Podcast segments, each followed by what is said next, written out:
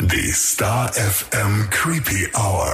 Mit deinen Horror-Hosts Baby Blackcraft und Mistress Moriarty.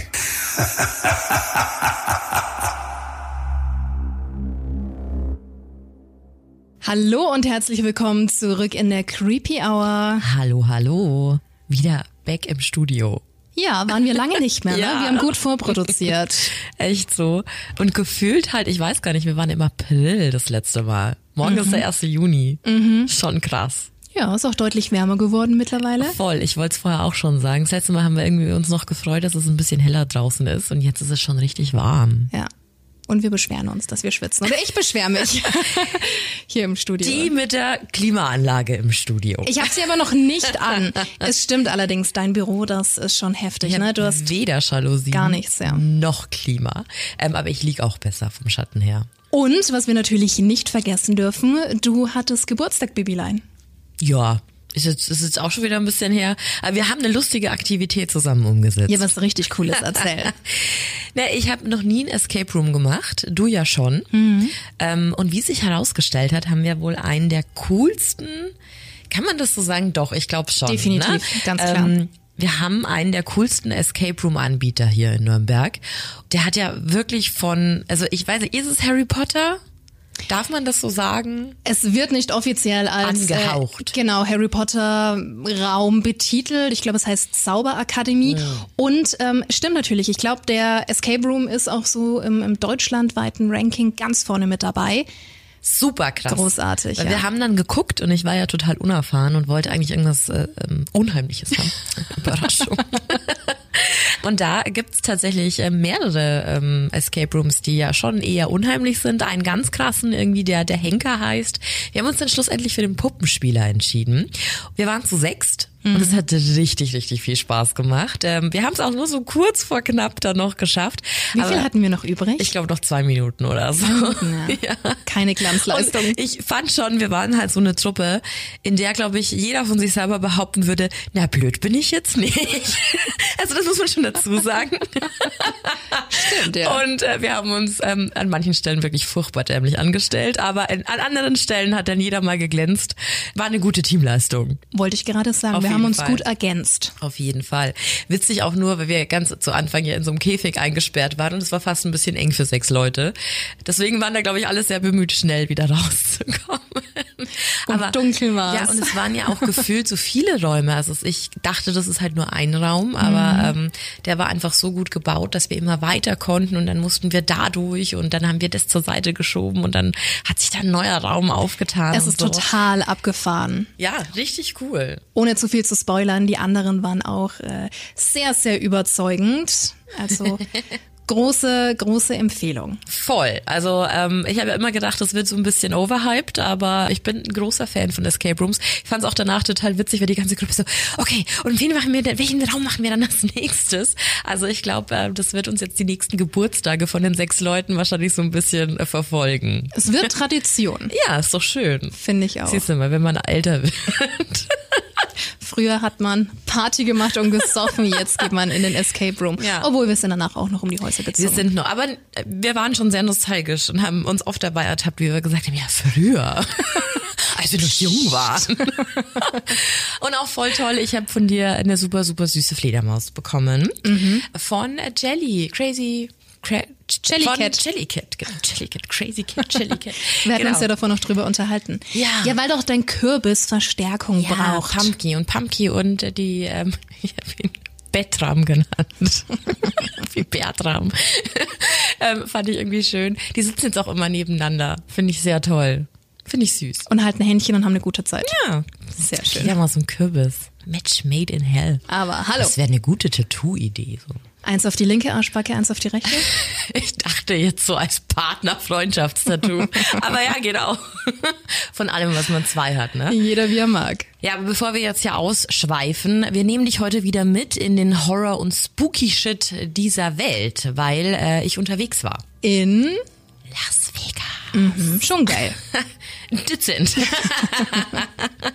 Erzähl, wie war's? Ein bisschen was habe ich ja schon von dir gehört, mhm. aber schweif ruhig aus. Tatsächlich ganz viel äh, auf, aufgehoben, um heute äh, so eine kleine Around the World Tour zu machen.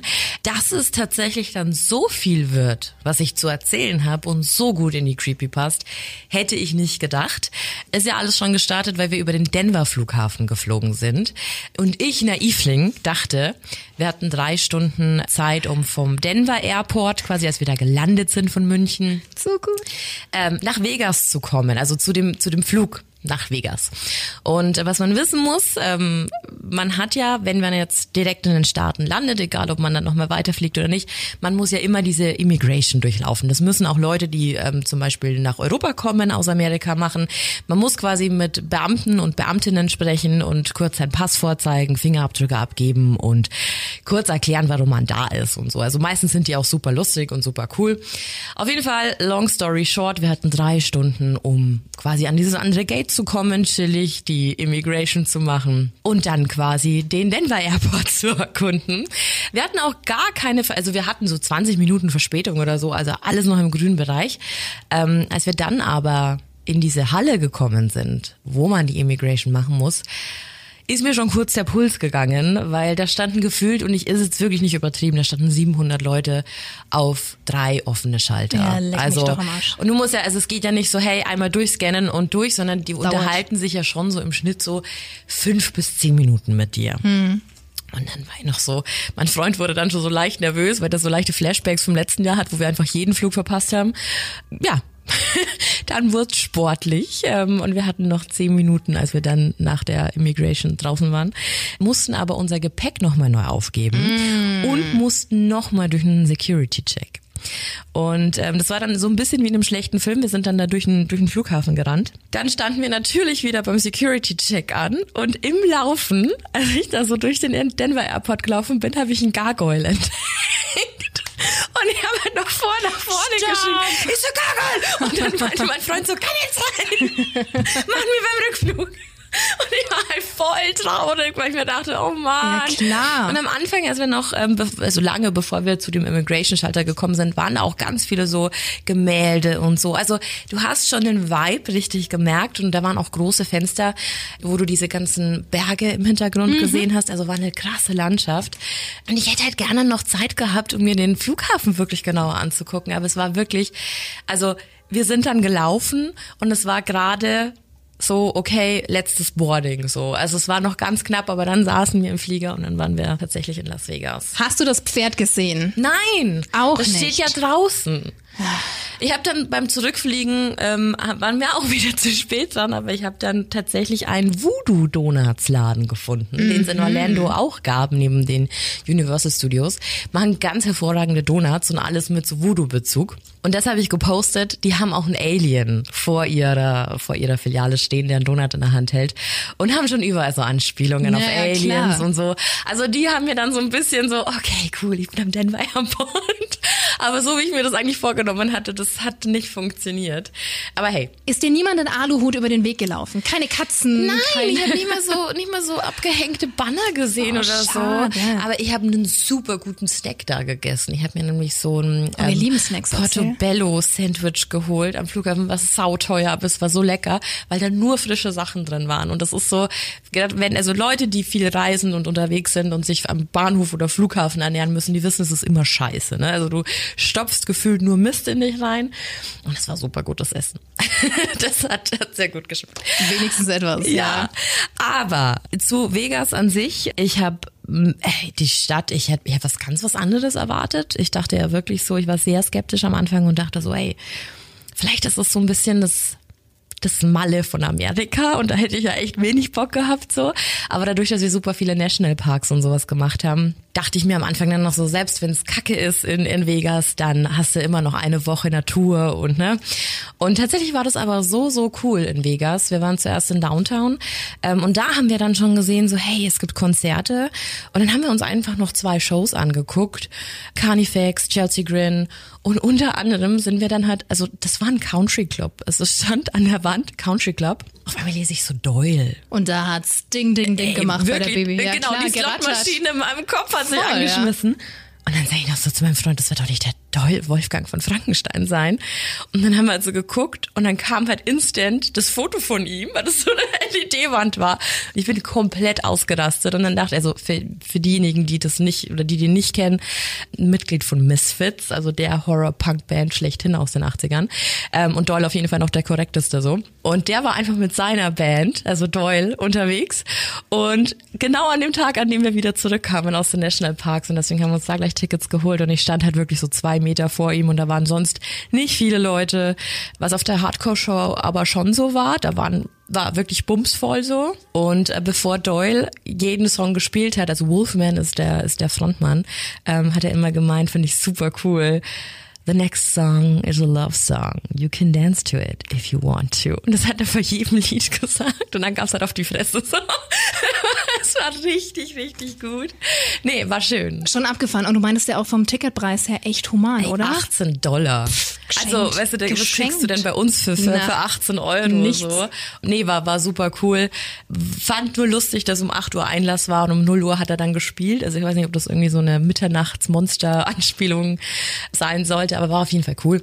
Genau, und ansonsten viel gezockt, jetzt nicht im Übermaß. Ich habe auch äh, nichts gewonnen, also nichts nennenswertes. Schade, schade. Das, das haben mich alle gefragt. So, das waren immer diese so zwei Standardfragen. Habt ihr geheiratet und habt ihr den Jackpot geknackt? Beides nein. Weder noch.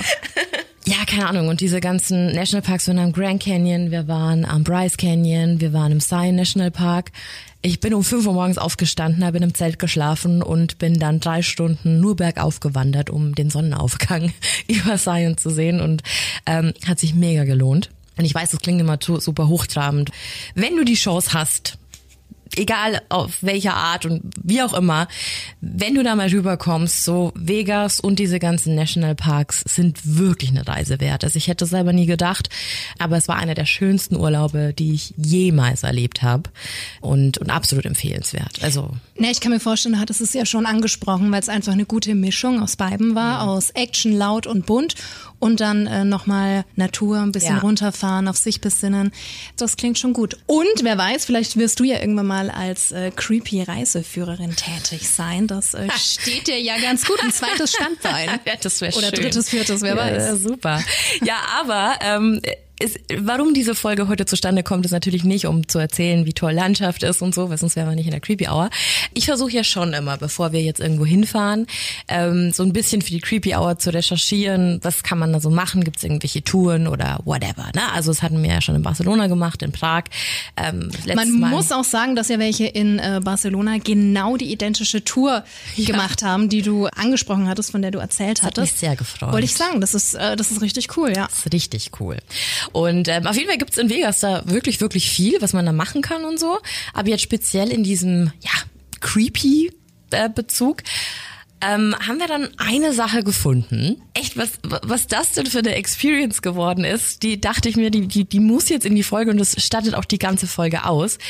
Weil das war weder eine Tour, das war weder ein Haunted House oder sowas. Es war einfach was ganz, ganz was anderes. Wir sind auf ein Museum gestoßen und das heißt Haunted Museum. Und das befindet sich in Downtown Las Vegas. Downtown Las Vegas ist schon ein Stückchen weg von diesem Strip, den man so typisch kennt, da wo auch dieses ähm, Welcome to the Fabulous Las Vegas Schild steht.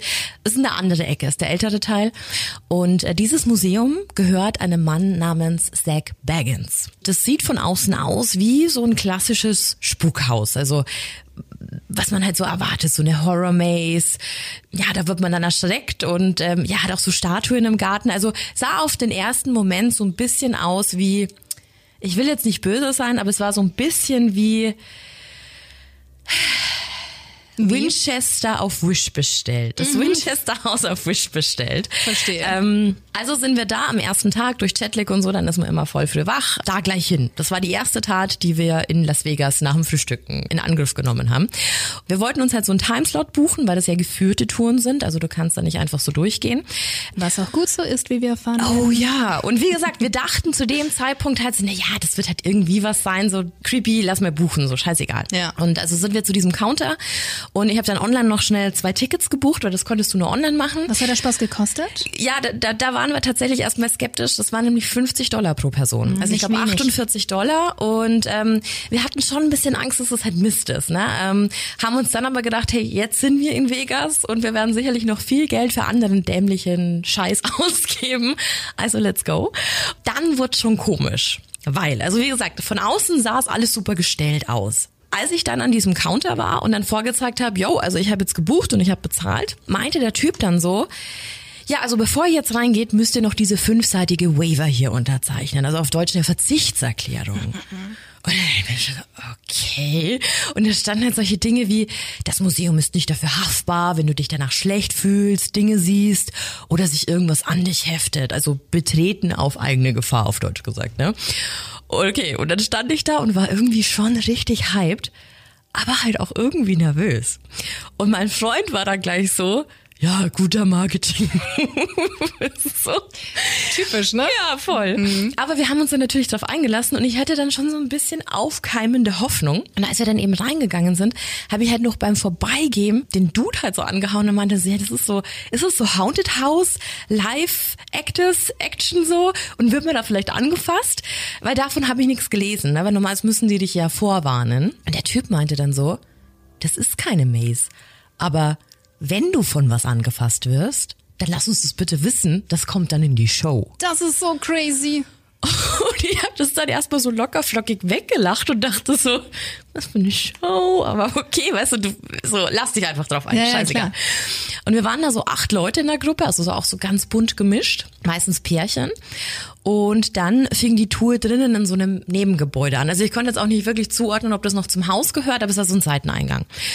Und in dem ersten Raum waren dann erstmal super viele alte Sachen in so Regalen gestanden. Also wirklich so richtig hübsch. Und überall auch Fotos mit verschiedensten Promis. Und dem Besitzer immer. Der hatte so eine Brille und meistens so einen Hut auf. Und er war halt echt so, Korn war da, ähm, Nicolas Cage, also wirklich Leute, die man kennt. Und auch echt wirklich ganz viele so Rockstars und so halt einfach. Lieben wir ja. Ja, und äh, wie gesagt, also dieser Typ war halt mit drauf, also dieser Zach Baggins, der ja auch auf dem Logo draufsteht, das draußen an der Tür hängt. Man muss jetzt nämlich dazu sagen, und das haben wir dann in diesem Raum eben erfahren, dass dieser Zach Baggins in den Staaten anscheinend super bekannt ist. Und wahrscheinlich gibt's jetzt super viele Creepies, die sagen, ja klar, ich kannte ihn nicht, aber der ist Geisterjäger. Und das Hatten wir ja erst das Thema vor kurzem. Exakt. Und das halt anscheinend echt erfolgreich. Der hat nämlich mehrere Shows. Also da gibt's immer verschiedene ähm, Themen, die er, die er behandelt, aber der läuft regelmäßig im TV. Und ähm, das war dann der Zeitpunkt, wo ich mir so dachte, naja, okay, dann wird's eine schöne Show, aber halt wahrscheinlich eine Show. Ne? So. Ich muss aber dazu sagen, was dann in den nächsten Stunden da so auf mich zukam, das war echt nicht ohne. Also sogar mein super duper rationaler Freund war am Schluss eingeschüchtert und hatte ein ungutes Gefühl. Und das heißt wirklich was.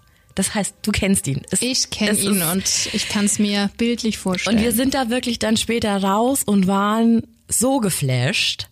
Aber um das jetzt mal so ein bisschen besser vorzustellen, habe ich einige Ausstellungsstücke und Geschichten aus dieser Tour mal so zusammengefasst.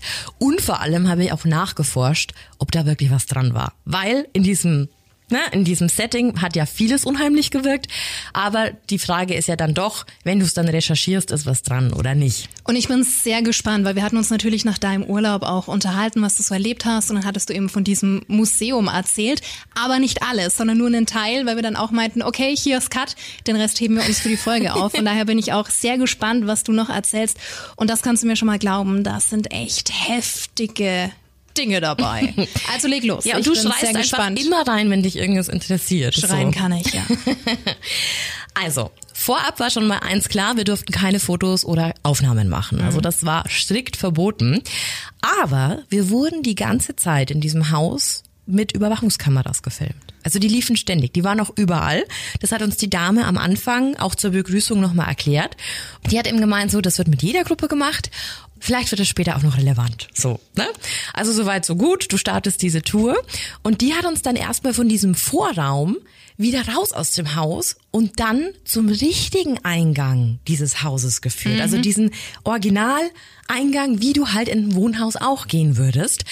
Und das Haus selbst, das hieß früher Wingard Mansion und wurde 1938 erbaut. Also es war auch noch komplett so, wie es früher aussah wunderschön, wirklich echt groß, was man auf den ersten Blick gar nicht so erkennen konnte, weil das eher so war. Für mich hat es von außen eher wie so ein Bungalow ausgesehen, Mhm, war verstehe. aber mehrstöckig. Also es war ganz, war ganz krass aufgebaut und sehr in die Breite gezogen.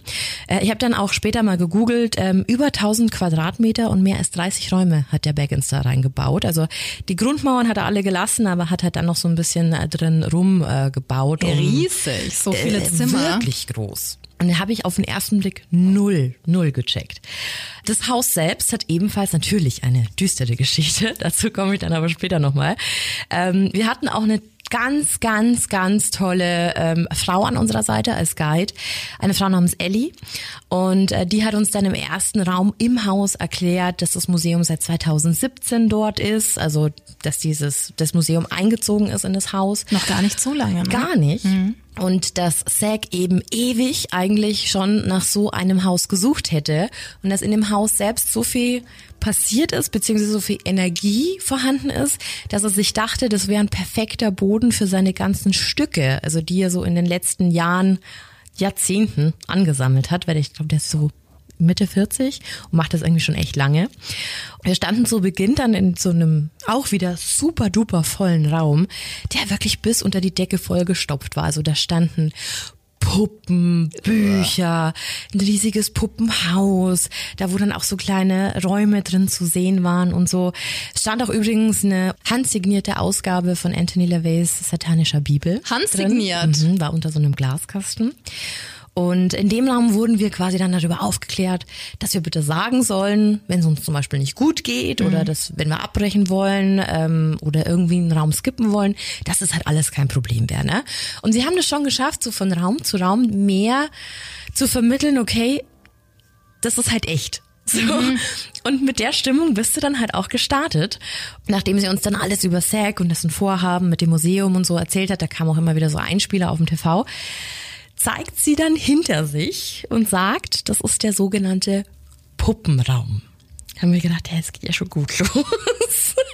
Aber das war ein super winziger Raum und der war wirklich auch wieder bis unters Dach voll mit Regalen und da saßen wirklich immens viele Puppen. Also so richtig große Puppen. Kannst du es grob abschätzen, wie viele? Ich hätte es gesagt, schon locker so 80 oder so. so viele. Also wirklich viele.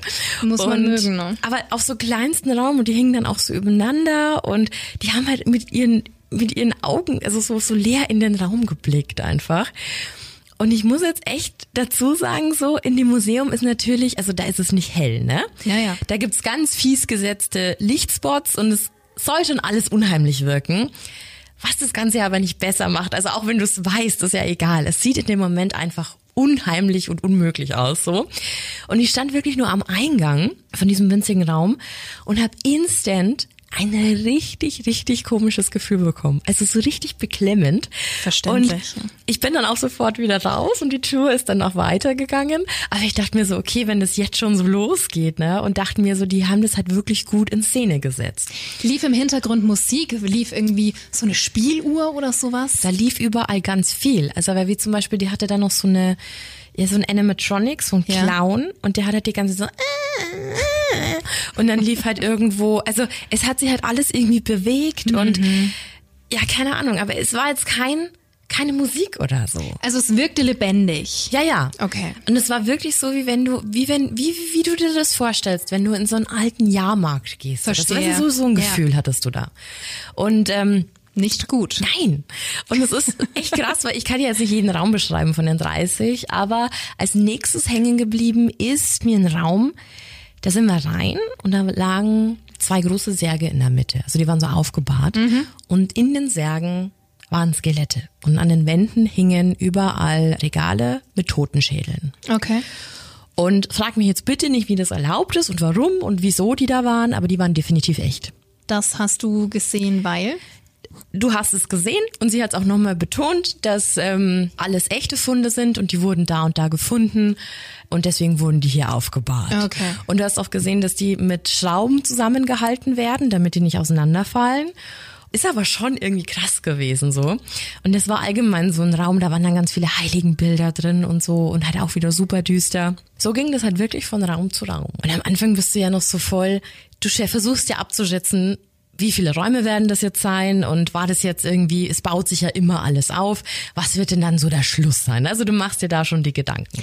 Wie waren so die, die ersten Reaktionen, die du von den anderen Pärchen wahrgenommen hast? Ähm, eine war dabei, die hat gesagt, sie macht es schon zum dritten Mal, weil sie Ach, es so was. toll findet. Die kommt aus Vegas, hat sie Okay. erzählt. Und die anderen waren halt auch so Touris. Ich finde, du hast voll gut gesehen, wer so in die Ecke passen würde, so könnten unsere Hörer sein. Weißt du, wie ich meine? Also so Natürlich. affin und andere, die das halt machen, weil das halt irgendwo stand, dass es ein cooles Museum Alright, ist. verstehe.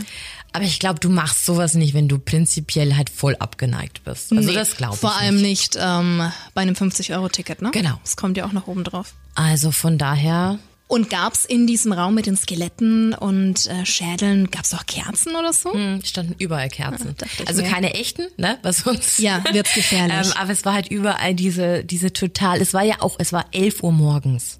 Vormittags. Mhm. Also so, es war ja draußen, da hat 37 Grad gehabt, aber da drin hast du davon nichts gemerkt. Da gab es keine Fenster, nichts. Es war halt alles äh, düster und dunkel, staubig und mottig so. Wie es halt gehört. So wie es gehört, genau. Und ähm, als wir dann in den nächsten Raum gegangen sind, also wir sind dann immer so von Raum zu Raum und die, diese Ellie, die, der Tourguide, die hat das wirklich ganz, ganz toll gemacht, hat auch erklärt, wie lange sie das schon macht und dass sie hier nur angefangen hat, weil sie die Shows immer geguckt hat und sich dachte, das ist alles scheiße, was der erzählt. Das hat sie auch so gesagt. Sympathisch. Und ähm, dass sie, also sie hat auch von sich erzählt, dass sie, seitdem sie hier arbeitet, auch immer wieder Schattenfiguren nach Hause begleiten. Nein. Ich bin da immer vorsichtig, weil ich mir denke, na ja, was erzählst du jetzt als Tourguide, so, ne, damit die Leute halt da irgendwie angefixt sind und so. Aber ich habe mich da schon voll drauf eingelassen und habe mich dann auch so ein bisschen mit ihr unterhalten und wurden dann von ihr in den, in den nächsten Raum gebracht und das war so eine Art Arztzimmer. Und da hing auch ein TV über dem, über dem Arzttisch. Ein Bildschirm, okay. Genau, und da sprach dann wieder Zack zu uns, also der, der Inhaber. Der hat dann erzählt, dass es in diesem Raum oft zu Unwohlsein kommt und dass er ja uns gerne eine Szene zeigen würde von einer Gruppe, die so wie wir waren und die in genau demselben Raum standen. Und er meinte, dass eben das der Grund sei, warum hier ständig alles gefilmt wird und die Leute auf Schritt und Tritt begleitet werden, weil er Beweise braucht, was hier jeden Tag so passiert. Und in dem Video sieht man dann, wie eine Frau in dem Raum, in dem ja ich eben auch gerade gestanden bin, ohnmächtig wird. Also du siehst so eine random Gruppe und dann siehst du halt eine so zusammenkrachen. Und dann ist die Tür gleich aufgesprungen und dann kamen auch zwei, drei von der Crew rein und so. Und ähm, die haben die halt dann an die Seite und die anderen Leute raus, aber die Kamera lief ja eben weiter. Ja, und dann haben die die halt so ins Gesicht geschlagen und hat versucht, die irgendwie wieder zu Bewusstsein zu bekommen. Und als die halt wieder da war, hat die halt super krass gebrüllt und war voll verstört und hat von denen, wollte von denen weg und so. Und mir ist schon klar, dass man sowas faken kann, ne, dass man mit, mit. Überwachungskameras Ja. ja immer alles dramatischer gestalten kann und so. Aber ich stand halt in dem Moment in diesem Raum und ich würde jetzt schon lügen, wenn ich sage, das hätte jetzt nichts mit mir gemacht. Verständlich. Und in meinem Hirn hat dann gleich sowas angefangen zu arbeiten wie, ich habe ja so eine Waiver unterschrieben. Was ist denn, wenn die da irgendwie super wenig Sauerstoff hier in die, in die Räume pumpen? Weißt du, du kommst ja auf die wildesten Sachen, wie du solche, wie du solche Szenen erzeugen kannst, so. Naja. Vor allem stell dir mal wirklich vor, es wäre fünf Sekunden später jemand aus der Gruppe umgefallen oder ohnmächtig geworden. Exakt. Also wir wurden da quasi darauf aufmerksam gemacht, dass dieser Raum strange ist und dass, dass, ja, dass da irgendwas passieren kann. Was uns dann zu der eigentlichen Geschichte gebracht hat, ja, was, was mit dem Raum auf sich hat und was der Grund war, warum das jetzt ein Arztzimmer war. Und der Grund war Jack Kevorkian. Darüber sollten wir informiert werden. Der war nämlich besser bekannt als Dr. Death. Der war ein wirklicher Mediziner und hatte den Spitznamen in den 90ern erhalten, weil der seit Mitte der 80er Jahre kranken Menschen beim Sterben half. Also so wurde der quasi, so kam der zu seinem, zu seinem Spitznamen. Der hat nämlich eine Injektionsmaschine entwickelt, mit denen er es betroffenen Menschen quasi möglich gemacht hat, selbst zu entscheiden, wann sie den Schalter drücken um sterben zu können. Also das waren alles sehr, sehr kranke Leute, die quasi keine Chance mehr auf Heilung hatten und einfach sterben wollten. Und es war alles legal. Nein. Hätte mich jetzt auch gewundert, nee, ja. Und der hat aber das quasi so, am Schluss hat er dann auch mit einer Gasmaske arbeiten müssen, weil ihm die Lizenz entzogen worden ist. Aber das wirklich Kuriose an der Geschichte war, dass er ja dafür keine Räumlichkeiten fand. Also wie, das sind ja dann auch Leichen, ne? Also ähm, ja, hat er sich anders zu helfen gewusst. Der hat sich einen VW-Bus umgebaut. Genau für die Zwecke. Also da war hinten so eine Liege und da waren so Schläuche. Und wie viele Menschen in diesem Bus tatsächlich gestorben sind, das ist nicht so genau bekannt. Aber insgesamt soll Dr. Death mehr als 130 Menschen den Tod ermöglicht haben. Also wirklich, es ist viel. Es ist wirklich viel Sterbehilfe. Und ja, weil die Geschichte ja an sich schon nicht bedrückend genug war, wurde man dann gebeten, doch den nächsten Raum zu betreten. Und da stand da dieser Original-VW-Bus. Nein. Der Original-VW-Bus. Und du standest da halt. Was war das denn auch für ein riesiger Raum, dass so ein Es Bus war reinpasst? einfach, du hast die Tür aufgemacht und du standest vor diesem VW-Bus und da war ungefähr noch so ein Meter zur Wand und dann standest du davor und der hatte die Tür geöffnet und die haben das so nachgestellt, wie der das damals gebaut hat. Das ist kein Witz, ne? Also ich habe mich dann auch gleich schlau gemacht, weil ich mir dachte, du könntest ja jeden VW-Bus jetzt hier hinstellen. Aber es gab tatsächlich Berichte und Nachrichten dazu, dass Zack den Bus 2015 von einem Pfandleiher erworben hat. Also ich habe da Zeitungsberichte dazu gefunden. Das ist ja irre. Und das Kuriose ist wirklich dran, dass dieser Bus eigentlich 97 zerstört hätte werden sollen. Also der verschwand dann aber ähm, von diesem, was ist das, Schrottplatz quasi, wo der eingestampft hätte werden sollen. Wahrscheinlich, weil sich irgendjemand dran bereichern wollte. Also ist ja immer so, ne? Ich glaube jetzt nicht, dass er weggezaubert wurde, sondern dass halt irgendjemand da Geld gewittert hat und deswegen kam Wie es der weg. meistens so ist, ja. Und 2015 ist er dann eben wieder in einem Pfandleihhaus aufgetaucht. Vermutlich hat dann irgendjemand Geld gebraucht und hat den dann halt da wieder rangegeben. Keine Ahnung, also ich weiß ja nicht, was es in jemanden auslöst, aber wahrscheinlich denkst du, ja, dann stehst du halt so vor einem Bus und so, ne, kann wie gesagt jeder Bus sein. Aber wenn du in so Räumlichkeiten stehst, die alles dafür tun und die genauso ausgelegt sind, dass dich diese Story so packt, dann tut's das wirklich, ne. Also wir standen da drin und überall an den Wänden standen die Namen der Opfer, also die Namen der Leute. Oh, das macht schon was mit einem. Also ich fand's voll krass, weil ich, also proaktive Sterbehilfe und so ist ja jetzt nicht das Verkehrteste meines Erachtens. Der wurde dann auch eingesperrt dafür und so kam dann aber, ja, der hat nicht viel bekommen, acht Jahre oder so, kam dann auch wieder raus, weil er selber schwer krank war. Aber ähm, der hat auch inseriert. So hat er die Leute gefunden. Der hat in Zeitungen inseriert und hat aktive Sterbebegleitung angeboten und hat den Leuten dann, wenn die das wollten, also wenn die wirklich den Wunsch geäußert haben, angeboten, ich kann dir helfen. Und so hat der hat er seinen Namen bekommen und dann stand da einfach dieser Bus, in dem du weißt, was der getan hat. Dr. Death. Dr. Death. Ja, es ist unheimlich, ne? Ja. Also nicht nur unheimlich, aber es, es macht was mit einem, ja. Voll. Und du kommst auch gar nicht zum Verschnaufen, weil dann stehst du da und wir standen echt so da so, ach krass. Und du rechnest auch nicht damit, dass wenn du die nächste Tür aufmachst, du vor einem fucking VW-Bus Ja, never stehst. ever. In einem Haus. So, what? Ja. Welche Farbe hatte der Bus? Der war so gelblich. gelblich. Mhm. Und der war auch überall, also da standen dann auch man die Aufnahmen von den, ähm, also die Polizeiaufnahmen. Und der hat dann auch nochmal erklärt, also da kam dann nochmal so eine Tonspur, dass er schon, dass ihm schon bewusst ist, dass man jetzt denken könnte, das kann ja irgendeiner sein, Ja, aber ja. dass sie das auch damals bei dem Pfandleiher überprüft haben, weil der genau die Merkmale, die Kratzer, die Dellen und so überall halt da hatte, wie auch auf dem Foto von der Polizei und sich das schon irgendwie rekonstruieren lassen hat, wie, woher der jetzt kam und so. Und äh, ja, auf jeden Fall krass. Dann denkst du so, okay, mal kurz, kurz durchatmen. Ähm, dann ging es aber schon wieder weiter und wir mussten aus dem Raum raus. War auch sehr witzig, dass ich da irgend so einem anderen Mitarbeiter in die Arme gelaufen bin und ich habe ja immer schwarz an und der labert mich irgendwie an und ich schaue so an und dann er so, ach scheiße, du bist ja gar kein Mitarbeiter. und ich schaue ihn so an und so, ja, you look like you work here. Weil er halt alles Aber so schwarz hallo, ja, ja. hat. So musste ich sehr lachen. Witzig. Ja, und dann, dann sind wir da eben raus und dann standen wir in der Mitte des Hauses. Also so hat es mich, zumindest auf mich gewirkt. War alles noch im Erdgeschoss. Es war alles im Erdgeschoss und es war quasi wie so ein langer Gang, der sich da entlang gestreckt hat. Verstehe. Und genau in der Mitte von diesem Gang ging es in den Keller. Da war einfach so eine Treppe, die war auch abgehängt. Ich meine, dieses Haus mit all seinen neuen Einrichtungsstücken, die der Zack da reingestellt hat, war ja schon scheiße unheimlich genug. Und dann erzählt uns der Guide auch noch die Geschichte des Hauses und was es quasi mit dem Keller auf sich hat. Aber seid ihr in den Keller runter? Wir durften nicht. Weil du dafür eine andere Tour buchen hättest müssen. Ah, okay. Also da ist ja auch alles mit Geld verbunden. War ich im Nachhinein nicht böse drum. Ich erzähle dir auch warum. Ähm, gebaut wurde dieses Haus, ich habe das dann, als ich wieder hier war, auch alles nachrecherchiert, im Neu-Tudor-Stil. Also wie vorher schon erwähnt, 1938, riesengroß, kann man sich auch anschauen. Ich werde das auch dann nochmal posten.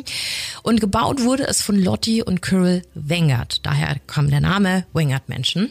Die waren damals ja eine der einflussreichsten ähm, Familien in Downtown Las Vegas und hatten mit diesem Haus auch eins der größten Häuser damals dort. Also das war wirklich eine, eine Erscheinung. Die haben die Kirche unterstützt, die haben Schulen dort unterstützt und die hatten selbst vier Kinder. Ein Sohn namens James, der starb, als er acht Jahre alt war. Und vielleicht war das die erste ja, negative Schwingung fürs Haus, Mhm. also so munkelt man. Die Wangards selbst haben dann nochmal 30 Jahre in dem Haus äh, verbracht. Und ich sage mal so, also das waren schon sehr einflussreiche Menschen und wer weiß, was die da alles getrieben haben. Ne? Also das ist ja jetzt auch nichts Neues, dass Leute, die viel Geld haben, da vielleicht irgendwelche komischen Partys schmeißen oder whatever. Anfang der 70er wurde damals dann eine Kanzlei draus, also das wurde dann genutzt. Law Office heißt das. Und ähm, dann soll später eine Familie drin gelebt haben. Das hat der Sekt dann auch erklärt. Da war ich mir nicht so ganz sicher, weil ähm, das zufälligerweise eine Pornodarstellerin war und ich auch nicht wusste, hat die Familie da jetzt wirklich gelebt oder ist es für sie nur einfach eine gute Promotion? Da muss man immer aufpassen, wenn das so Promis beinhaltet oder möchte gern Promis. Auf jeden Fall soll es genau in diesen 70er Jahren in dem Haus, speziell im Keller, zu speziellen Aktivitäten gekommen sein. Wie zum Beispiel? Dunkle Rituale sollen dort vollzogen worden sein. Und jetzt muss man ja mal dazu sagen, das war ja auch so, die 70er war ja auch so die Charles Manson Zeit, Kulte, Sekten. Also es ist, ne, Kalifornien, also liegt jetzt nicht so Kommt weit hin, weg. ja. Und teilweise soll es dann da eben unten auch zu Opferungen und Blutorgien gekommen sein. Blutorgien. Blutorgien, also richtige Menschenopfer. Oh, wow. Und aus diesem Grund sind im Keller da verschiedenste Spirit Boxes aufgestellt, die ständig laufen. Also es kann sein, die einen durften runtergehen, die haben auch nicht so happy ausgesehen, dass sie da runter mussten. kann es quasi sein, dass du da runter gehst, du sollst auch nicht stehen bleiben, du sollst einmal zügig durchgehen und sofort wieder hoch, weil es zu gefährlich ist, sagen die. Und es kann quasi sein, dass du, wenn du unten bist, eine laufende Spiritbox hörst und da dann auf, jemand, auf einmal irgendjemand zu dir spricht. Aber jetzt denken wir mal noch mal kurz an den lieben Tom. was uns der über Spiritboxen erzählt hat und was man da reinfüttern kann und so. Also von daher, wie gesagt, es ist immer alles so ein schmaler Grad aus, ähm, was ist jetzt Show, was ist wirklich da passiert und was vermischt sich. Kann ja jeder für sich so ein bisschen abwägen. Ja, naja, auf jeden Fall war das dieser Part der Geschichte um das Haus. Ähm, aber okay. Dann ging es weiter zu einem Raum, der ähm, hinter der Treppe war und mit 10.000 Warnhinweisen gekennzeichnet war. Oh, Ungelogen. Um dorthin zu kommen, wo man hin wollte, musste man auch mehrere Ecken. Also du konntest nicht aus Versehen in diesen Raum. Die Ellie, unsere Tourguide, hat gemeint, sie war da noch nie drin. Findet sie viel zu unheimlich, weil sie schon von Leuten gehört hat, was sie da gesehen haben. Und da dachte ich mir, was ist denn da? Ne? muss ich aber noch mal ganz kurz unterbrechen. Also du musst nicht automatisch jeden Raum betreten Nein. in diesem Haus. Du kannst es frei wählen. Dir wird immer gesagt, was es ist, dann Okay. werden die 500 Warnhinweise gegeben und dann kannst du selber für dich entscheiden, ob du Verstehe. so doof bist und da reingehst. Es war der Spiegel von Bela Lugosi. Der war, wie wir alle wissen, ungarischer Schauspieler und hat 1931 den ersten Graf Dracula gespielt. Ähm, war ja sehr besessen von der, von der Rolle, hat sich dann auch in dieser Kluft beerdigen lassen. Und Lugosi selbst hatte diesen Spiegel in seinem Apartment und soll wohl selbst eben durch diese Rolle und so sehr an Okkultem interessiert gewesen sein. Und als er dann mit 73 Jahren an einem, an einem Herzinfarkt gestorben ist, wurde seine Wohnung, so wie sie war, an einen Mann namens Frank Saletri abgegeben. Also der hat alles übernommen, inklusive diesen Spiegel. Und dieser Spiegel, der war hinter einem schwarzen Vorhang versteckt. Also es war jetzt kein typischer Spiegel, den man sich halt so in die Wohnung hängt, sondern der war durch einen schwarzen Vorhang verdeckt. Und Frank soll diesen Vorhang dann irgendwann zur Seite geschoben haben. Und es wurde dann gemunkelt, dass der Spiegel eine Art Portal war. Als Frank Saletri dann in seinem Schlafzimmer ermordet wurde, grausam, also wir reden hier von von Schraubenziehern in Gelenken und sowas. Also so richtige Mafia-Scheiße. Schlimmer geht's nicht, ja. mhm. Ist das alles vor diesem Spiegel im Schlafzimmer passiert. Es heißt, dass der Spiegel quasi diese böse Energie aufgenommen hat. Oh, ich glaube ja so sehr an sowas. Wie sehr du grinst. Ja, aber nicht, weil ich die Ja, Tat nein, so weiß- interessant weiß finde, sondern äh, Spiegel sind ja, sind ja auch so mein Thema. Ich glaube sehr an sowas und oh, spannend, Ja. spannend, spannend. Und so hatte quasi der, der, der Spiegel den Stempel weg. Bist du rein? Ja. Jetzt Und? Pass auf. Also, also es hat jetzt geheißen, also um uns zu warnen, das stand dann auch nochmal in schriftlicher Form eben da dorten. Es hat geheißen, dass man, wenn man bewusst in diesen Spiegel hineinblickt, man sich quasi nie sicher sein kann, was zurückblickt. Also es ist eben ein Portal und es ist, man spiegelt sich halt nicht nur selbst. Und anscheinend haben da schon mehrere Besucher eine Frau darin gesehen. Die Frau sah sehr verstümmelt aus. Gab welche, die sind da raus und haben sich super schlecht gefühlt, mussten die Tour abbrechen. Und ähm, ich habe dann erstmal beobachtet, wer da so reingeht und die sind dann alle rein und sind auch voll schnell wieder raus. Die so, ja, wo ist denn der Spiegel? Und dann die so, ja, du musst da links um die Ecke und so. Ich weiß es selber nicht. Und dann sage ich so, wieso weißt du das denn? Sie so, ich gehe da nicht rein. Und ich so, okay, okay. Also wie gesagt, ne, man weiß nie, was Show und was nicht. Ähm, aber okay. Also mein Freund da rein und ich so, bist du dir sicher? Also ja, klar. So. Also bin ich da hinterher und ich habe wirklich voll lange mit mir gehadert und dann mir, nee, ich muss mir das jetzt schon anschauen. Aber ich bin da rein und das war auch so gut aufgebaut, weil du gehst halt so um drei Ecken es ist alles so in rotem Licht und dann hängt eben so ein schwarzer Vorhang und dahinter hängt der hängt der Spiegel. Also der, der Vorhang ist so seitlich, also du kannst direkt in den Spiegel gucken, wenn du ums Eck gehst. Und ich gehe halt um die Ecke und ich wusste nicht, nach welcher Ecke der kommt Ja. und weiß, okay, jetzt bin ich da und ich habe so ganz kurz gelinst, nur so okay. bin dann raus, ich so, okay, ich habe reingeguckt. Mein Freund hat anscheinend länger reingeguckt. Und dann hat er was nix gesehen? So, nee, er hat nichts gesehen. Aber es sagt glaube ich auch immer, wie du, wie du an die Sache rangehst. Aber ich habe mich wirklich sehr dabei ertappt gefühlt, wie ich mir schon immer in meinem Kopf, wie ich abgewogen habe. Weil ich mir denke, du, du glaubst doch an so einen Scheiß. Und in jedem Horrorfilm würdest du jetzt schreien, sei doch nicht so dumm. So, und jetzt bist du hier. Mach's nicht, fordere dein Schicksal nicht heraus. Genau, Ne? und deswegen habe ich immer so versucht, irgendwie Sachen zu umschiffen. Also da gab es noch mehrere Sachen, da wo es hieß, nicht so lange draufschauen und ich bin dann wirklich immer nur so ganz kurzen Blick und dann gleich weiter, weil ich mir dachte, ich muss es nicht um mitreden zu können Ja, ja, und ich, dann ich, danach nichts zu bereuen. ich will ja. es sehen, aber ich will nix mitnehmen. Mhm. Ich, ich hätte es genauso gemacht. Ja, also echt, das ist ähm, ja schon schon verrückt gewesen. Hast du Reaktionen äh, von den anderen aus der Gruppe mitbekommen? Es gab zwei, denen ging's nicht gut. Zwei Frauen. Nach dem Spiegelraum? Oder? Nee, allgemein. Allgemein. Allgemein. Es waren dann noch so eine Gruppe, es waren zwei Männer. Hm. Ich weiß jetzt gar nicht, ob die anderen zusammengehört haben, aber es waren zwei Männer. Und die haben sich am Anfang noch voll über Sachen lustig gemacht. Mhm. Und die wurden immer kleinlauter während der Tour. Und dann irgendwann, glaube ich, hatten die richtig Angst. Das war auch ganz faszinierend zu, zu beobachten. Und die sind auch in diesem Raum und dann wurden die auch immer so, mhm, ja, der ist da hinten so. Und äh, ja, weil das halt einfach was mit dir macht. Also da kannst du mir erzählen, was du willst, auch wenn du nicht dran glaubst. Wenn du dran glaubst, es macht was mit dir. Ja, aber auch keine Ahnung, ob man jetzt schon so ein Gefühl dafür bekommt, was in diesem Haus war oder wie dieses Haus war. Ähm, ich sag's dir, wie es ist, Missy. Das war echt noch nicht mehr ansatzweise das Krasseste in dem Haus. Also Ja, fühlt man jetzt schon, dass es so echt eine, eine krasse Experience war? Absolut. Also wie gesagt, wir hatten uns ja davor schon drüber unterhalten. Da gab es schon einige Häppchen, wo ich mir dachte, cool, interessant, aber es kommen ja Stück für Stück noch mehr Sachen. Und erzähl doch bitte Das ist weiter. halt echt nur die Spitze des Eisberges gewesen. Was kam noch? Ja, der nächste Raum, der war als Art Stall aufgebaut. Und also die haben sich da auch wahnsinnig viel Mühe gegeben. Und ich habe halt wirklich den Bruchteil einer Sekunde gebraucht, um zu verstehen, in welchem Stall wir gerade stehen. Es war Ed Geens Stall, den Nicht die danach gebaut haben, also dieser Schuppen.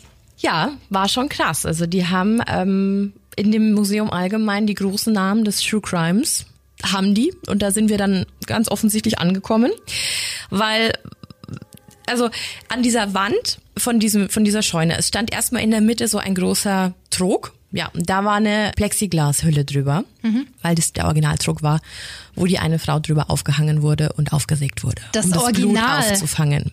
Das Original. Aber wie kannst der, der wo hatte das von, von, Ne? der, von der Polizei wurde? Nee, das was? wurde ja damals alles versteigert, weißt du nicht mehr? Das ist, wurde, hat ja gebrannt und viele Sachen wurden damals versteigert Ach Gott, und stimmt. Beweismaterial, also gerade halt was so in Asservatenkammern und so, das da brauchst du auch nicht ewig aufheben und da verschwindet halt voll oft was und dann gibt's halt Leute, die stehlen das und verkaufen das wieder und wenn da einmal dieser dieser Kreis durchbrochen ist, dann kannst du das auch nicht mehr nachvollziehen und deswegen taucht so Zeug im Pfandlein auf oder auf Aktionen und so. Und der hat ja auch Namen, also zu dem kommen ja auch alle. Was müssen diese Gegenstände mittlerweile für einen Wert haben oder allgemein alles, was da drin steht? Später ein paar Preise für dich, da zieh die Schuhe aus. Kann ich mir vorstellen. Na, und auf jeden Fall, ähm, Der Originaldruck, ja, das Original. Aber das war nicht das Schlimmste, weil da war noch ein Bild an links an der Seite. Das war auch hinter Glas. Und das war Haut. Das war Haut. Das war safe menschliche Haut. Also wie gesagt, ich weiß nicht, inwieweit das immer alles. In Amerika ist sowieso immer alles anders als bei uns. Bei uns wäre das niemals erlaubt. Ähm, ja, vielleicht war das irgendwie mal so von, keine Ahnung, irgendwie in Ausstellungen oder whatever, aber es, es hing ein Stück Haut an der Wand. wie groß war das Stück? So? Wir sind so bei 40 Zentimeter. Ja, so 40, 50. War auch noch eine Brustwarze dran. Ah, ah. Ja, auf jeden Fall, wie gesagt, es war alles sehr krass ausgelegt und da dachte ich mir schon so, ah, krass, okay.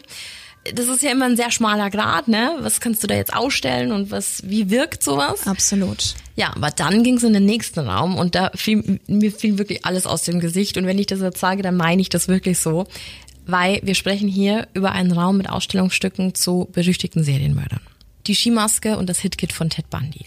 Das Hemd aus der Gerichtsverhandlung von Richard Ramirez, ein TV von Richard Ramirez, Knochenfragmente von Charles Manson und Gemälde von John Wayne Gacy. Und das ist nur ein Bruchteil davon. Da waren persönliche Notizen, Zeichnungen, Gegenstände von den Männern, die wir hier schon so oft besprochen haben. Und der Raum, der hat einfach bei mir so Gänsehaut verursacht. Nicht auf irgendwie eine glorifizierende Art und Weise oder so ein Bullshit. Es war einfach nur so unfassbar, weil ich es bis jetzt nicht in Worte fassen kann, dass das ist so voller Geschichte und Tragödie, dieser Raum. Und ja doch irgendwie zeigt, dass das halt Menschen waren. Also keine fiktiven Monster, sondern überaus böse und fehlgeleitete Menschen, die ja dann einfach irgendwann in einer Zelle gesessen sind. So wie Manson zum Beispiel. Und da waren halt dann so Schmuckstücke zum Beispiel, die er aus Haaren und Zahnpasta und sowas gefertigt hat. Das waren so Pentagramme. Und es waren halt so riesige Ketten.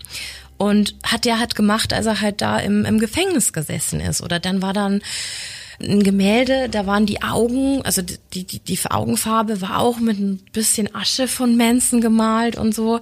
Der Toe-Tag von Manson, also wie er dann gestorben ist und ja, also ganz weird. Ich konnte das gar nicht in, in, in ich kann es bis heute nicht in Worte fassen, was wir da gesehen haben. Und das war auch echt, also ich bin auch ganz ruhig dann rausgegangen, weil ich konnte das überhaupt nicht verarbeiten.